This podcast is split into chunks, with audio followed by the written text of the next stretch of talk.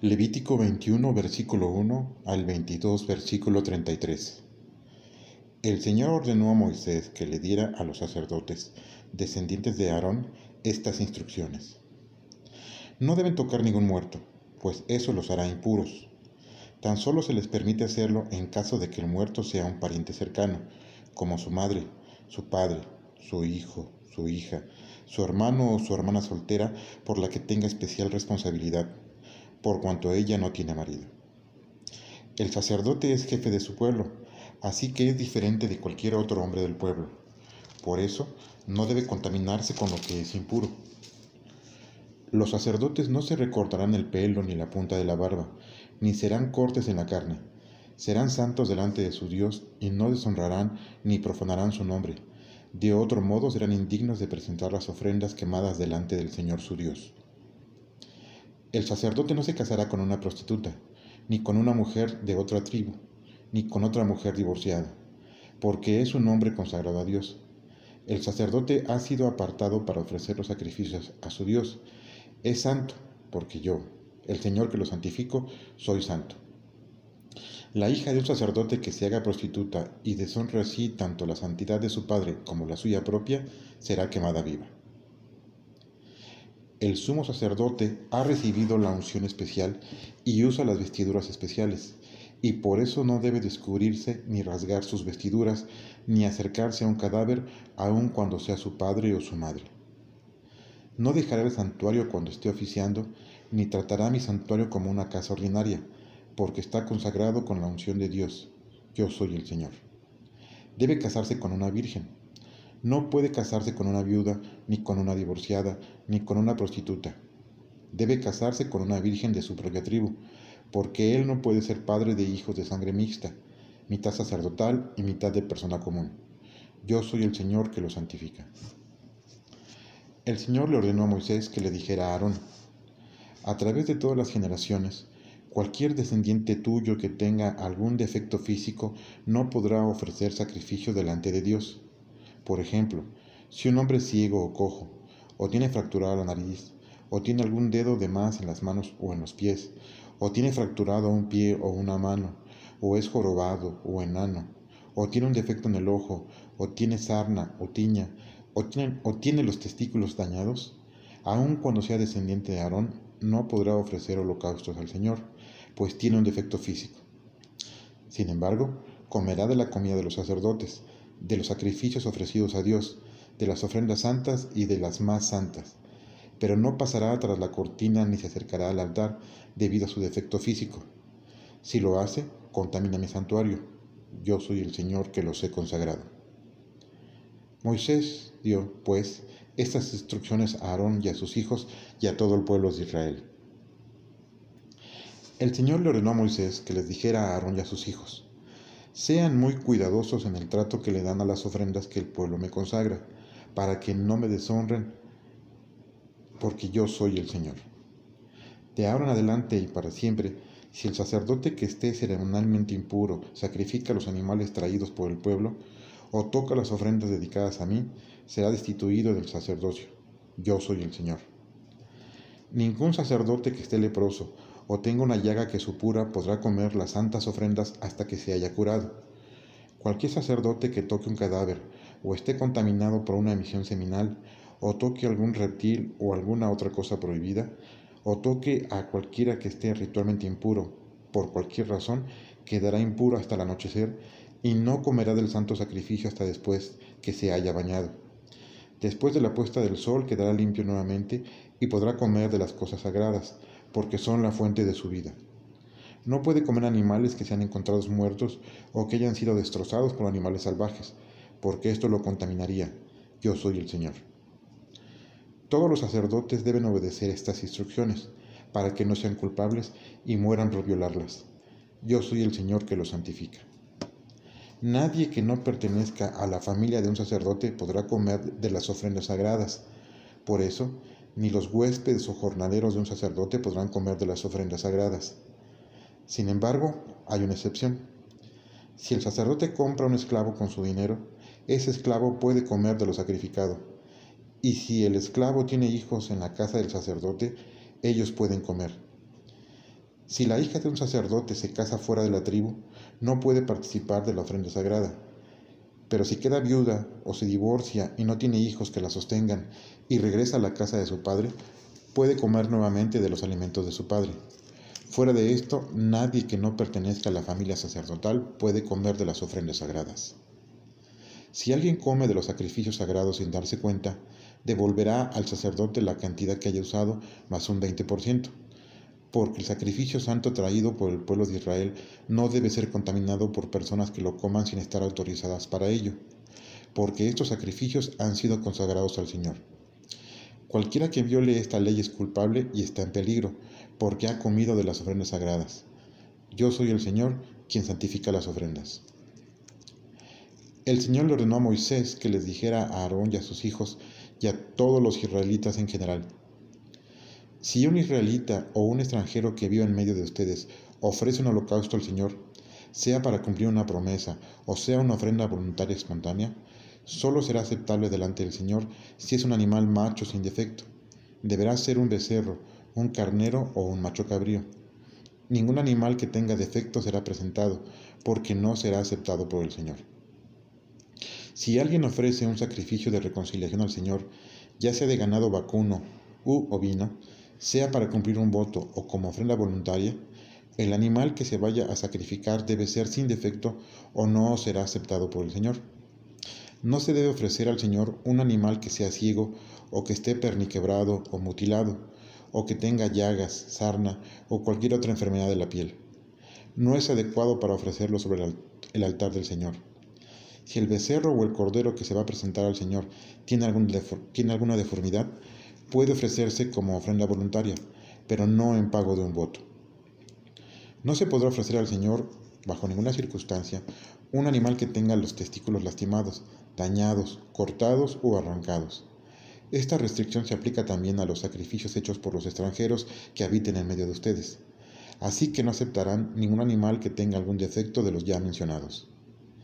Y el Señor le dijo a Moisés, Cuando nazca un becerro, un cordero o un cabrito, será dejado con su madre siete días, pero el octavo día es aceptable como holocausto al Señor. No degollarán el mismo día una vaca o una oveja con su cría. Cuando ofrezcan al Señor un sacrificio de acción de gracias, deberán hacerlo en la forma correcta, comiéndose el animal sacrificado el mismo día que fue degollado. No dejarán parte de él para el día siguiente. Yo soy el Señor. Deberán obedecer todos mis mandamientos, porque yo soy el Señor. No me tratarán como si fuera algo común y ordinario. Al contrario, reconozcan que yo soy el Dios Santo que habitó entre ustedes. Yo soy el Señor que los santifico a ustedes. Fui yo quien los rescaté de Egipto para que fueran mi pueblo especial. Yo soy el Señor. Salmo 27, versículos 7 al 14. Escucha mis súplicas, Señor. Ten piedad y envíame el socorro que necesito. Mi corazón te oyó decir, ven y conversa conmigo. Y mi corazón responde, ya voy, Señor. Oh, no te ocultes cuando procuro hallarte airado, no rechaces a tu siervo. Tú has sido mi, auxilio, no me dejes ahora, no me abandones, Dios de mi salvación.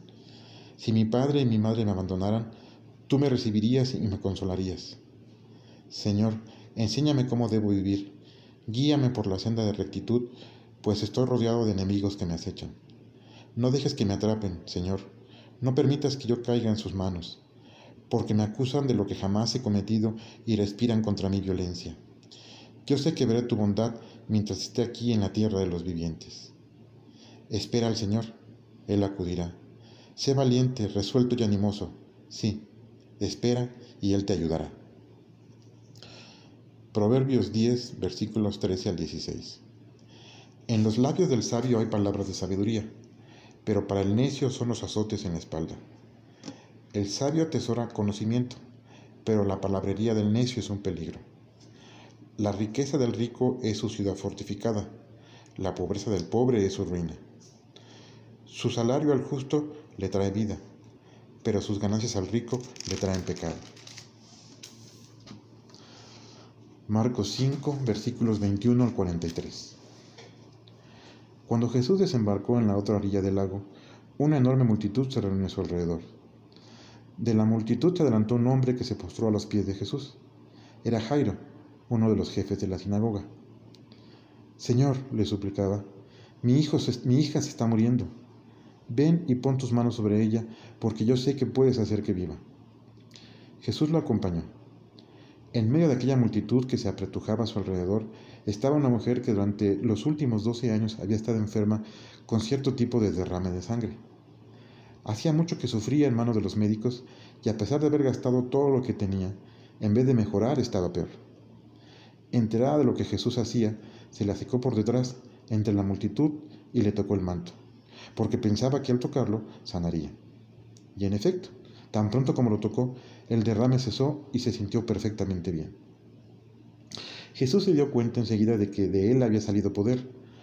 Por eso se volvió y le preguntó a la multitud, ¿quién me tocó?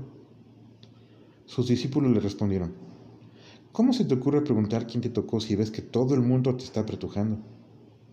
Él siguió mirando a su alrededor en busca de quien lo había hecho. La mujer, temblando de miedo y consciente de lo que le había pasado, se arrodilló delante de él y le confesó la verdad. Jesús le dijo, Hija, tu fe te ha sanado. Vete en paz, que ya no estás enferma. Mientras decía esto, llegaron de la casa de Jairo a darle la noticia de que su hija había muerto y decirle que ya no era necesario que siguiera molestando al maestro. Al darse cuenta, Jesús le dijo al jefe de la sinagoga, No temas, solo cree. Y no permitió que nadie fuera de él, sino Pedro y los hermanos Jacobo y Juan llegarán con él. Al llegar a la casa del jefe de la sinagoga y ver que había mucho alboroto y gran llanto y dolor, Jesús les dijo a los que estaban allí, ¿por qué hacen tanto llanto y alboroto? La niña no está muerta, solo está dormida. La gente salió de Jesús pero Jesús les ordenó a todos que salieran y él, con el Padre, la Madre y los discípulos que lo acompañaban, entró al cuarto en que reposaba la niña. La tomó de la mano y le dijo, Talita cum, que significa, levántate niña. En el mismo instante, la niña, de dos años de edad, se levantó y caminó. Jesús ordenó que le dieran de comer. La gente quedó muy admirada, pero Jesús le suplicó encarecidamente que no le dijeran a nadie. Dios te bendiga mucho. En nuestra lectura de hoy, en Marcos 5, 21 al 43, vemos una historia entrelazada, en la que uno de los principales de la sinagoga se acercó a Jesús en una crisis muy fuerte que estaba experimentando. Y enfatizando que era uno de los principales de la sinagoga, nos lleva a pensar que este hombre tenía que saber mucho, eh, era un hombre erudito de la Biblia, sin sin en cambio hizo a un lado ese conocimiento para acercarse a Jesús, a ese Jesús que hasta este punto no habían reconocido como el Dios verdadero. Sin en cambio estaba en un, en un problema muy crítico porque su hija de 12 años estaba muriendo, estaba agonizando. Dice la palabra de Dios que él vino, se postró a sus pies y le rogaba mucho diciendo, mi hija está agonizando, ven y pon las manos sobre ellas para que sea salva y viva. Me llama la atención que este hombre, a pesar de sus credenciales, Em, las hizo a un lado para acercarse a Dios y creo que muchos de nosotros tenemos que hacer lo mismo que Jairo hizo. No importa cuánto conocimiento tengas, el arrodillarnos frente a Jesús, el acercarnos, el, llegar ante Él a pedirle auxilio, es un acto de humildad, de humillación. Así que este hombre siguió rogándole a Jesús y Jesús, como siempre, y es la constante de la actitud de nuestro Dios, nunca se negó sino que fue con él. Y, había una gran multitud que seguía a Jesús. Y esta multitud le apretaba. Y, en este estira y afloja para llegar a, la casa de Jairo, vino una mujer que, que tenía la misma edad que tenía su hija de Jairo, pero de enferma.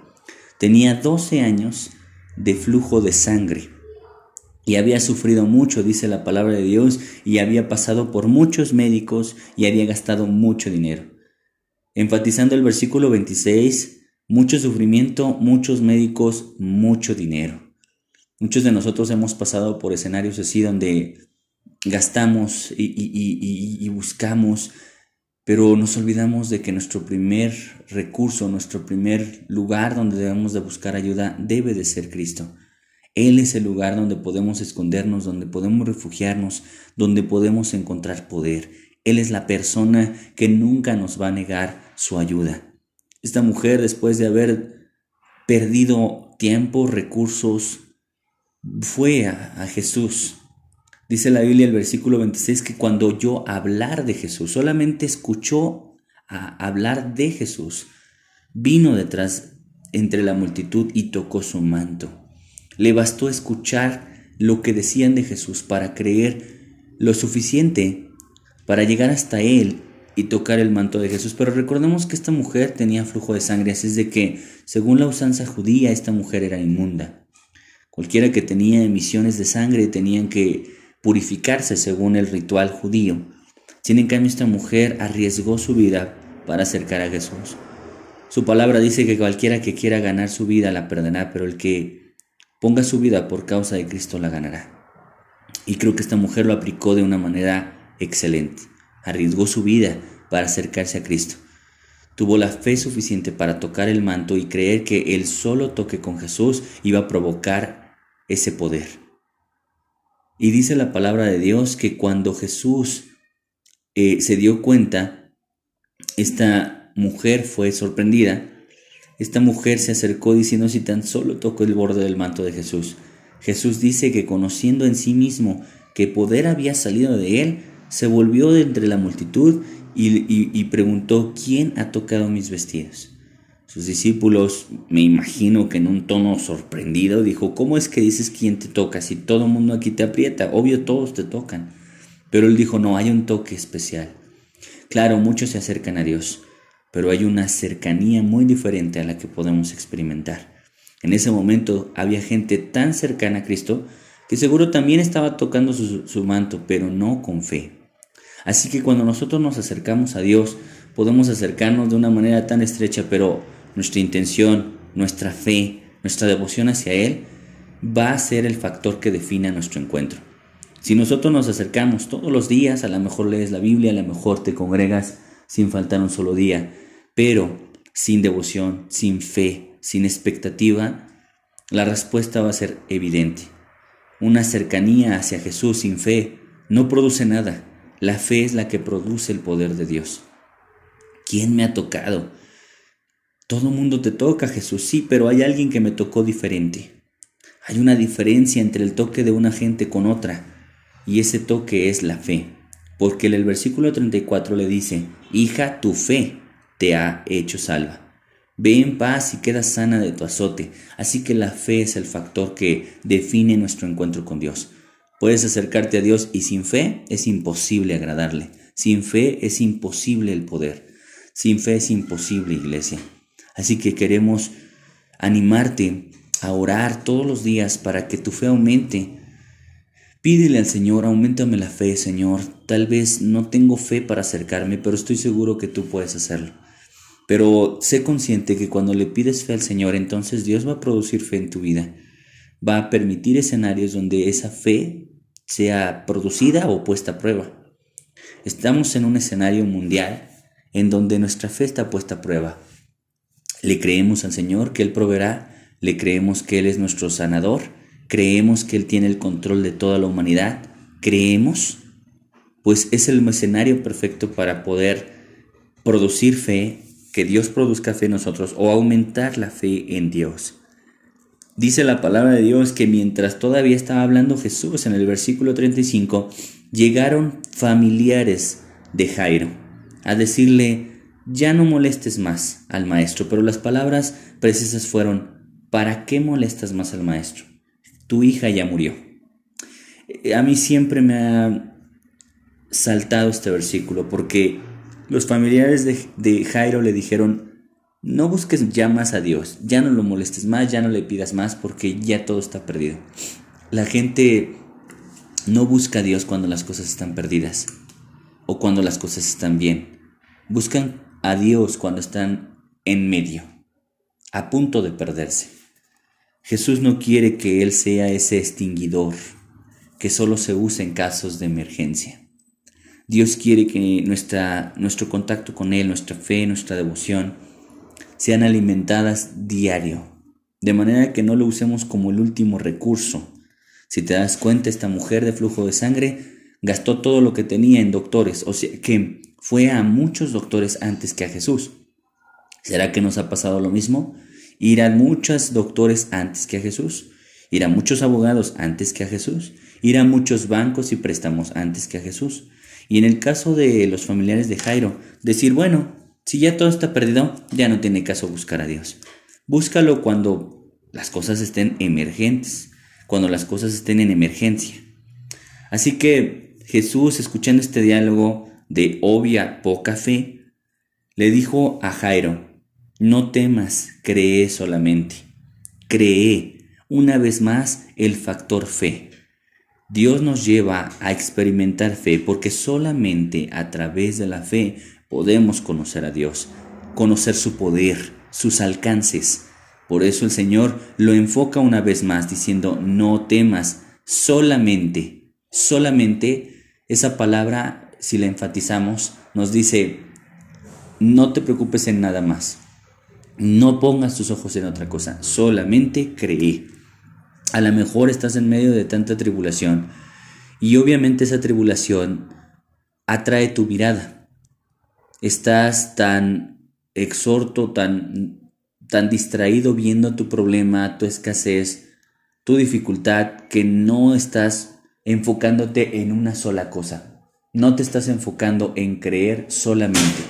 Así que la palabra de Dios siempre nos lleva a creer en Dios.